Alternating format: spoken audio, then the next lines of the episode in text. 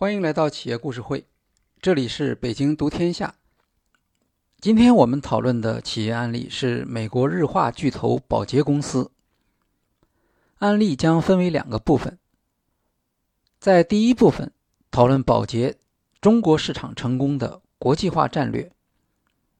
宝洁在产品上做出了正确的选择，复制以往在其他市场中的成功模式。还发展出管理新兴市场风险的能力，通过授权和本地化生产，对本地企业的价格竞争作出回应。在此过程中，宝洁将自己最擅长的品牌管理和渠道管理引入中国，还引进了现代企业人力资源管理，为中国市场培育了大批高级管理人员。案例的第二部分将讨论宝洁为什么逐渐失去了对中国消费者需求的洞察能力，以及宝洁公司在中国市场上开展的独特的品牌和渠道变革。美国宝洁公司成立于1837年，是世界上最大的快速消费品公司之一。2019年销售收入为676亿美元。第二次世界大战结束后，宝洁国际化业务发展很快，现在已经在八十多个国家中设立了运营机构。一九八八年，宝洁与广州肥皂厂、香港和记黄埔建立了一家合资公司——广州宝洁有限公司。同年十月，第一批海飞丝洗发水产品下线。它至今仍然是中国销售最好的洗发水产品之一。一九八八年，一瓶三百毫升海飞丝的价格是十九元，而当时人们的月工资不过一百多元。如此高的相对定价，并没有阻止消费者的热情。海飞丝迅速打开了中国市场。洗发水产品是宝洁在正确的时间里。所做的正确的产品选择，这一成功案例使得宝洁的市场调研方法在中国市场上获得了极高的声誉。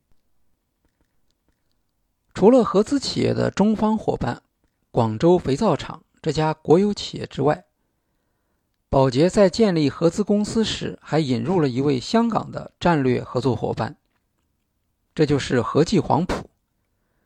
和记黄埔占合资公司近百分之二十的股份，它本身是香港地区最成功的企业之一，同时也是一家现代化运作的企业。与宝洁相比，和记黄埔对内地的政策、政府和消费者都更为了解，可以帮助宝洁减少决策的风险。例如，在宝洁投资初期。由于中国实行严格的外汇兑换政策，获得投资所需要的人民币相当困难。而和记黄埔在内地有多项投资，曾经帮助宝洁筹集投资所需要的人民币。在制定中国产品战略时，宝洁开始考虑的是洗衣粉，因为洗衣粉市场规模很大。宝洁旗下的汰渍和碧浪都是全球著名的品牌。然而，在一九八六年开始的市场调研中，宝洁发现洗衣粉的相对优势不大。消费者对宝洁洗衣粉提供的特殊功能并不重视。市场调研的另一项发现是，中国的洗发水市场上缺乏好的产品。海飞丝和飘柔的试用反馈好的出奇，它们在功能上相比当时消费者使用的洗发产品有着极为显著的优越性。由于寻找洗衣粉合作伙伴不够顺利，加上洗发水的投资远远低于洗衣粉，风险更小，宝洁决定将美发护肤产品。作为进入中国市场的主要产品类别，这一战略大获成功。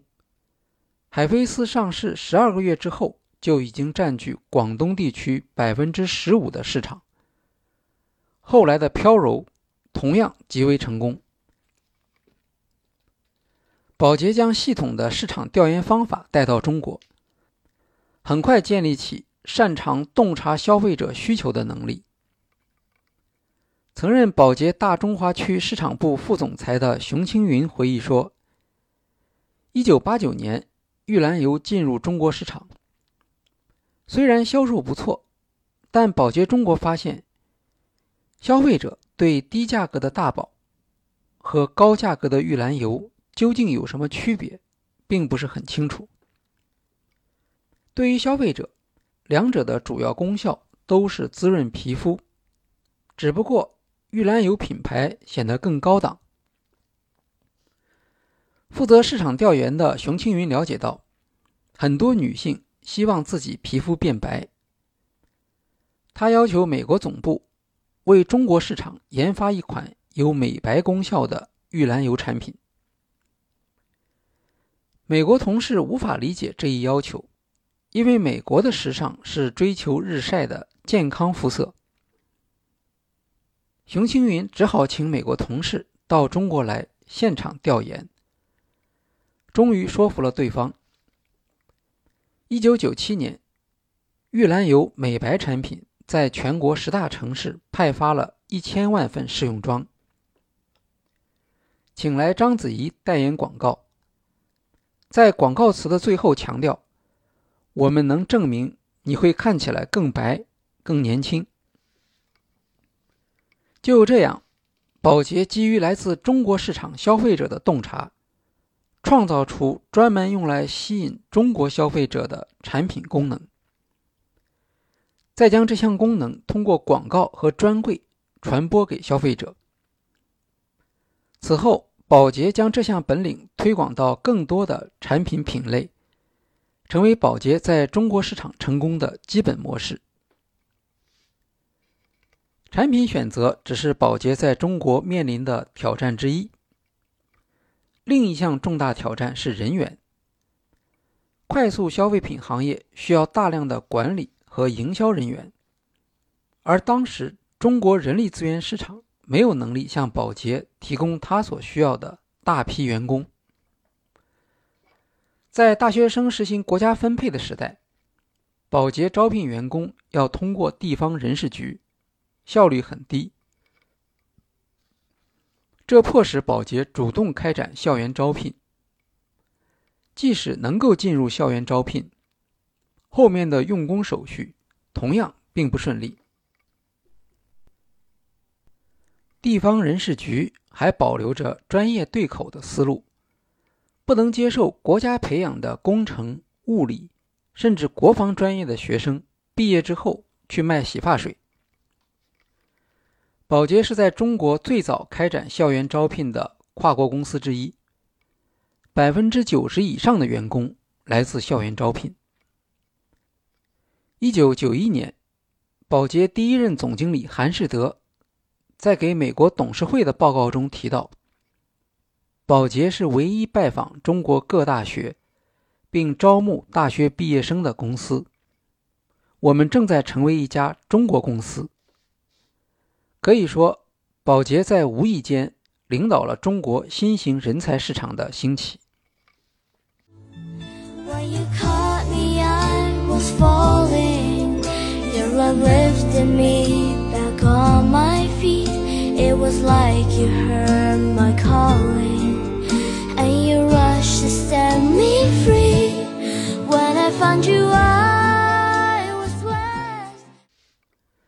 宝洁还将一些独特的管理和福利制度引入中国，如通过全球商业领袖中国制造等培训计划，提高大中华区高层领导的本地员工比例，鼓励员工实现工作生活的平衡，率先实行弹性工作时间，只要保证上午十点到下午四点的核心工作时段。具体的上下班时间并无限制。工作超过两年的员工可以申请每周在家工作一天。宝洁还是第一家获得中国政府批准实行员工境外持股的外资企业。今天，中国企业界有一大批宝洁培养出来的高管，像宝宝树创始人王怀南、猎聘网创始人戴科斌、摩拜单车 CEO 王晓峰、唯品会副总裁冯佳璐、小鹏汽车 CMO 熊青云等。据媒体报道，光是在阿里巴巴就有三百多位前保洁员工。像 CMO 董本红、前天猫总裁静杰、阿里零售通事业部负责人林小海等，都来自保洁。宝洁在中国消费品市场上的开拓工作，包括帮助行业理解产品和品牌的关系，率先将品牌管理引入中国。宝洁的做法是，以消费者调研为依据。通过准确的定位，确立品牌核心价值之后，就不再轻易更改。所有的营销活动围绕着品牌的核心价值展开。例如，舒肤佳的品牌核心价值是有效除细菌，保持家人健康。这也是舒肤佳多年不变的品牌宣传主题。一般认为，保洁公司的广告往往显得比较中庸。因为它不强调别出心裁，而着重从产品功能入手，突出品牌价值。在推出舒肤佳时，宝洁将其功能定位在除菌。除菌是肥皂的基本功能，任何品牌的肥皂都有除菌功能。宝洁发现，中国消费者对肥皂功能的认知更偏重于清洁。而不是杀菌。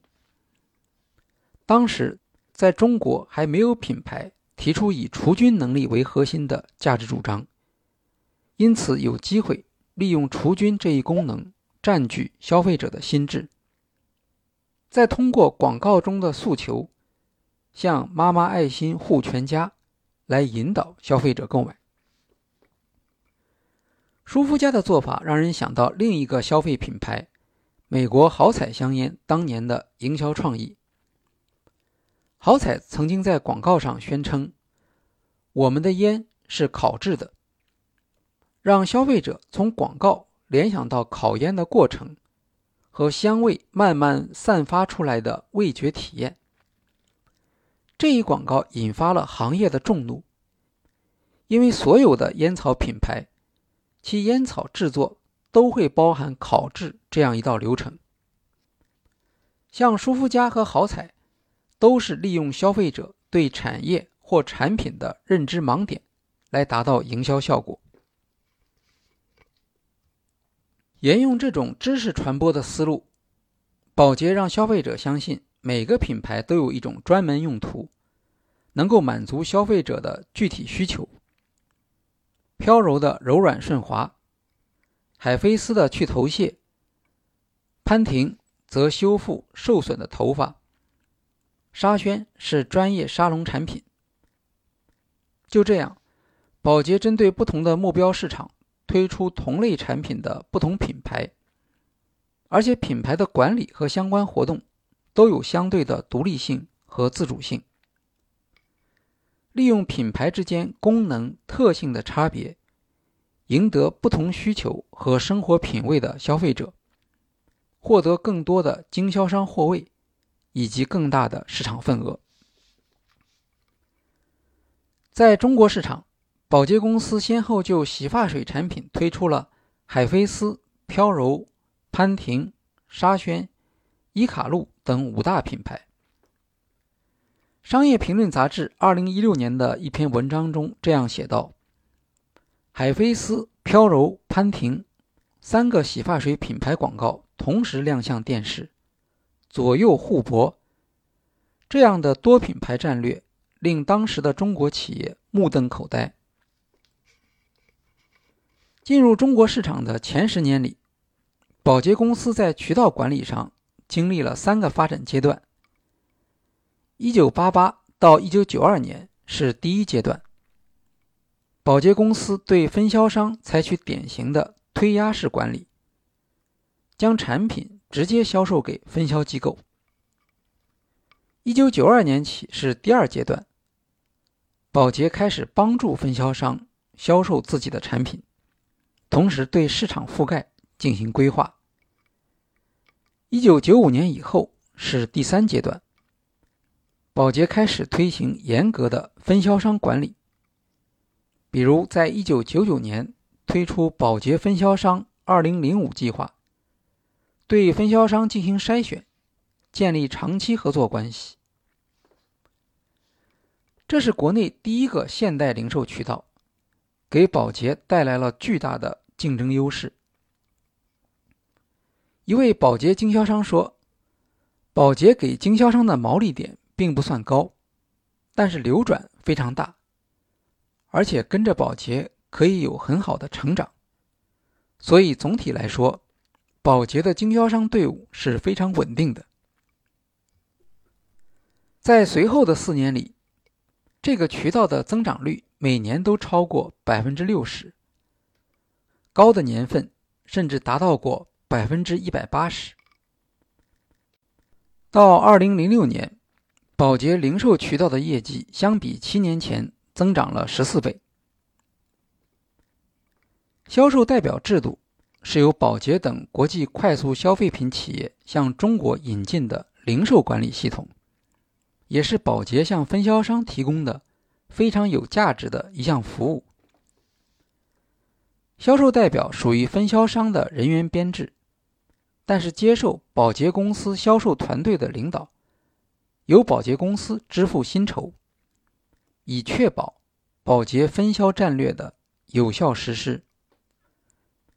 销售代表负责走访批发商和零售商，收取补货订单，维护商品的货架陈列和收集竞争对手情报。销售代表是保洁公司实现市场铺货的基本制度。中国内地原有的商业体系中没有这样的做法。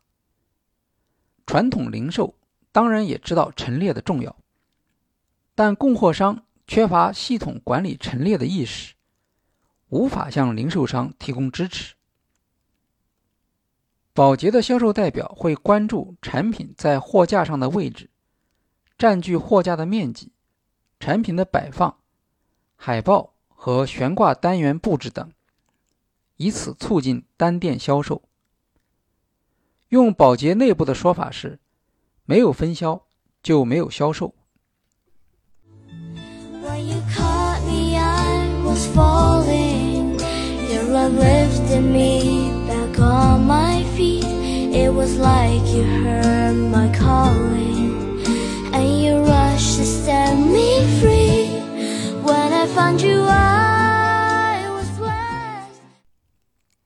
其他快速消费品企业在中国也相继建立起分销服务，比如旗下拥有奥利奥等著名品牌的易资中国总裁马如超曾经讲过：“跨国公司在中国要成功，第一步就是分销网络。”他形容1990年代跨国公司在中国的成功路径是：北京、上海、广州设立代表处。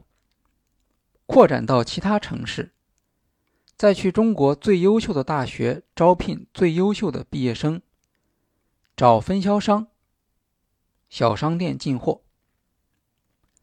早期的快速消费品跨国企业在中国都走过相似的路径，而宝洁就是这批跨国企业中的市场领导者。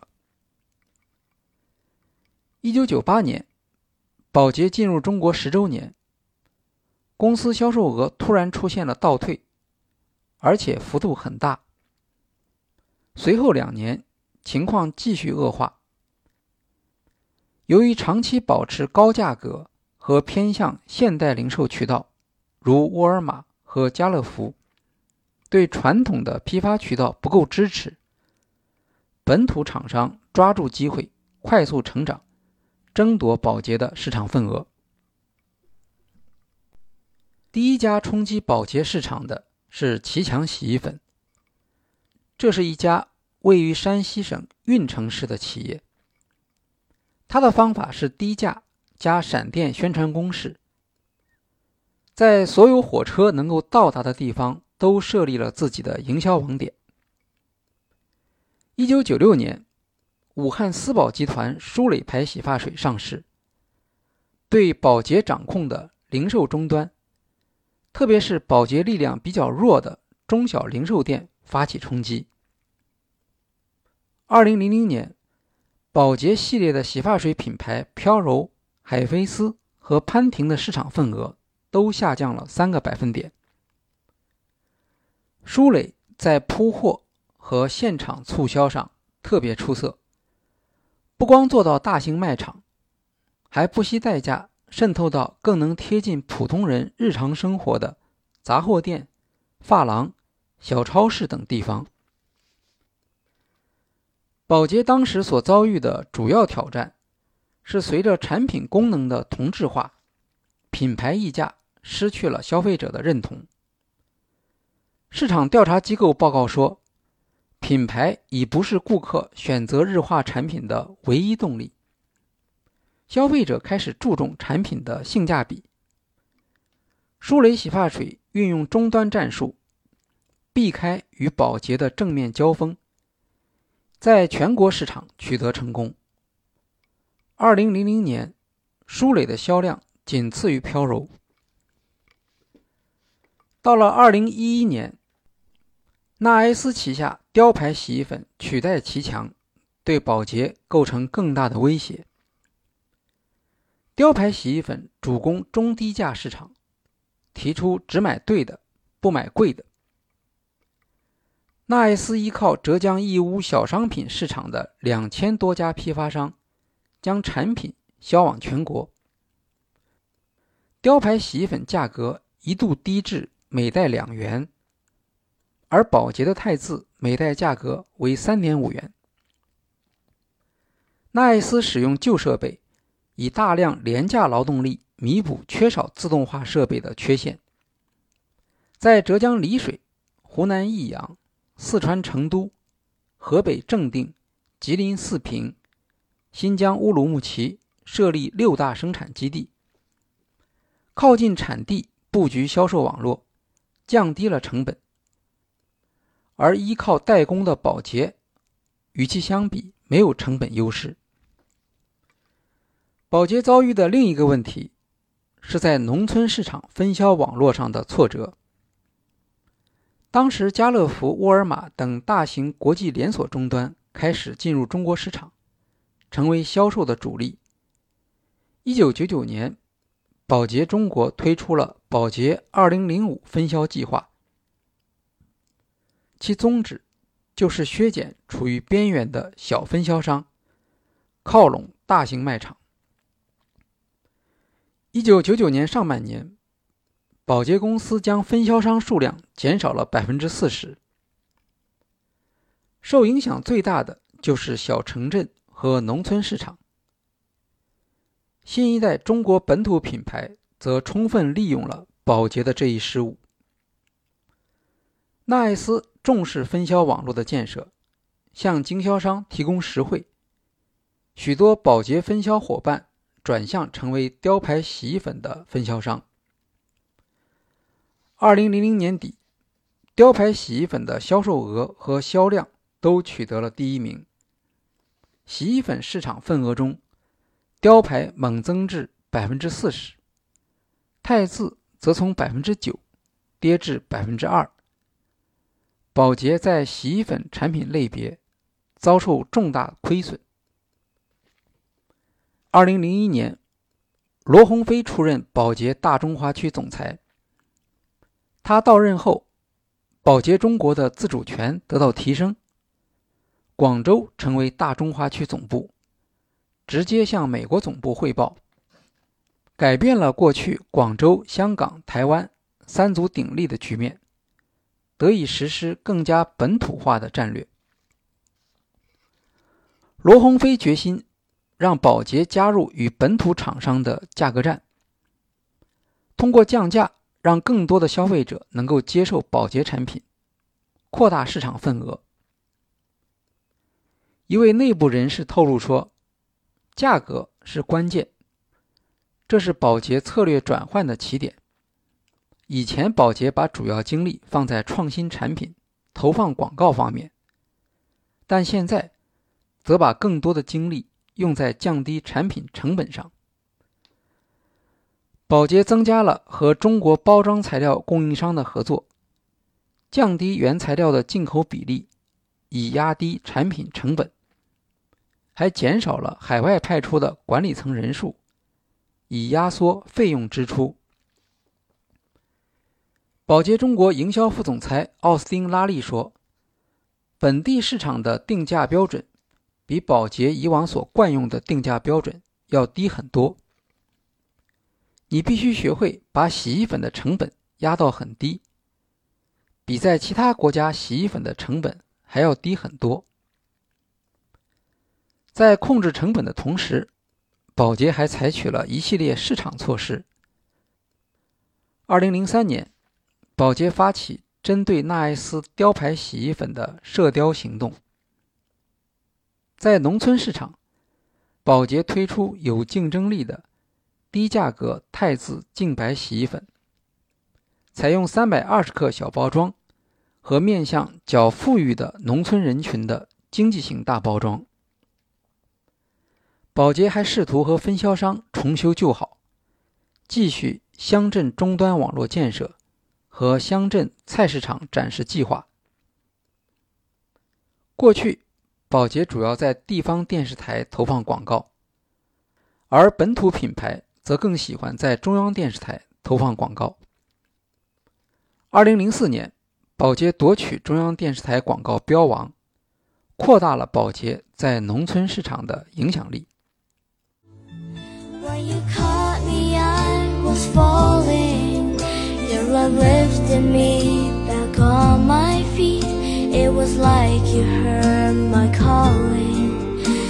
You rushed to set me free when i found you i was blessed 宝洁还采取了猛烈的降价竞争。有报道说，二零零二年，飘柔先后三次降价。护舒宝的降价幅度也达到百分之四十。二零零三年，玉兰油平均降价百分之二十，舒肤佳平均降价百分之二十五。二零零三年底，宝洁在重庆、成都等三个二线城市市场上尝试销售九块九毛钱的飘柔洗发水。之前同款飘柔的价格。是十三点五元。这个决定震惊了市场。罗鸿飞解释说，降价并非负面消息。由于价格限制，相当一部分消费者不能使用保洁产品。降价是为了改变这种局面。罗鸿飞为保洁制定的价格战计划与竞争对手的设想完全不同。保洁不是在某些市场上或某些时间里进行降价竞争，而是先做好控制生产成本的基础工作，然后在全国市场上几乎所有的品类展开价格战。降价幅度大，频率高，行为难以预测，是一个有周密计划的、系统性的挤出竞争对手、扩大市场份额的战略行动。宝洁的反击取得了成效。据报道，宝洁中国2001到2003年连续三年销售增长率超过了25%，利润以平均每年140%的速度增长。其三大品牌飘柔、海飞丝和潘婷重新占据市场的多半壁江山。2003财年。宝洁中国销售额增长达到百分之五十，远远高于全球平均增速。这些成就让人们相信，宝洁不是一家僵化的、只会将美国产品和广告复制到中国市场来的企业。他了解中国市场、中国消费者、分销商和竞争对手，能够在中国企业最擅长的价格战中取得胜利，走出销售增长的危机，让宝洁在中国市场的声望达到非常高的水平。许多企业，包括快速消费品行业之外的企业，也开始学习宝洁的经验。宝洁的成功源自对中国消费者需求的洞察，加上大品牌、大媒体和大渠道的成熟的市场管理系统。这些经验是宝洁在美国、欧洲和其他海外市场逐渐积累起来的。从不同国家的经验来看，随着消费者可支配收入的增长，消费偏好的改变表现出很多共同的规律。这是宝洁理解和预测像中国这样新兴市场消费者行为的底气。但由于中国市场的高度复杂，宝洁在复制成功经验时也会遇到一些挫折。互联网洗护品牌直观创始人唐亮在宝洁工作多年，曾经担任飘柔全国市场总监。他写过一篇网文。叫做我在宝洁犯过的那些价值十亿元的错误，里面披露了几个保洁失败的案例，像伊卡露洗发水、舒肤佳洗手液、飘柔贝瑞斯洗发水和兰诺衣物柔顺剂。其中一个特别有典型性的例子是飘柔沐浴露。二零零四年，当时。位居中国洗发水市场第一名的飘柔品牌，推出了沐浴露和香皂产品。几年后，他们又悄无声息地退出了中国市场。在洗护产品领域中，品牌延伸是一种常见的，也是相对安全的做法。但飘柔从洗发水向沐浴露的跨界却失败了。唐亮认为，宝洁的决策是合理的，因为跨品类品牌在财务上有很高的收益。但宝洁总部没有意识到，飘柔作为洗发水，在中国消费者心目中的印象太强烈了。消费者不能接受飘柔一下子跨越到沐浴露产品。宝洁在飘柔沐浴露上市前，当然会做消费者测试。显然。在测试中，要么是没有发现消费者的这种抗拒倾向，要么是有意无意忽视了这一倾向。在美国总部，决策者当然无从体会中国市场消费者的感受，也就始终不明白飘柔沐浴露失败的原因。多年后，仍然有保洁高管不甘心，向唐亮请教。为什么飘柔在中国无法成为跨品类品牌？当保洁在中国市场高歌猛进时，像飘柔沐浴露、伊卡露洗发水这样的挫折影响不大，最多只能算是天边的几朵乌云。但这些问题的出现说明，即使是在如宝洁那样强大的认知体系中，可能。还存在着某些盲区，只是宝洁自己还不知道这些盲区在哪里，会有怎样的影响。宝洁在中国市场的成功，是全球化时代国际企业利用研发、营销和供应链管理的能力建立竞争优势的一个典范。在中国市场上，宝洁采用的是全球化战略，强调全球一致。将研发和品牌决策权集中在总部，本地只做较小的调整。本土品牌像雕牌和舒蕾，利用跨国企业管理链条长的缺点，通过传播创新和渠道创新，对宝洁形成了冲击。宝洁则调整自己在中国市场的成本结构，加强渠道控制。击退了这一轮冲击。不过，宝洁并不是无所不能的，它很快将在中国市场遇到意料之外的重大的挫折，失去对中国消费者的深刻洞察和对消费者需求的预见性。我们将在下一期节目里向大家介绍宝洁如何在中国遭遇滑铁卢，以及这家百年企业的应对策略。好，今天的企业故事会就介绍到这里，谢谢大家。